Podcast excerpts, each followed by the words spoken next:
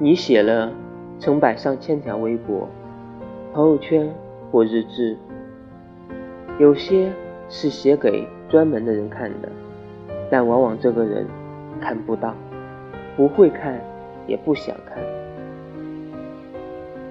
直到有一天，另一个不相关的人突然跟你说：“你写的所有东西我都看完了，好心疼你。”你看。真正在乎你的人，赌的不是你的某条心情，他们想赌的是你的整个人生。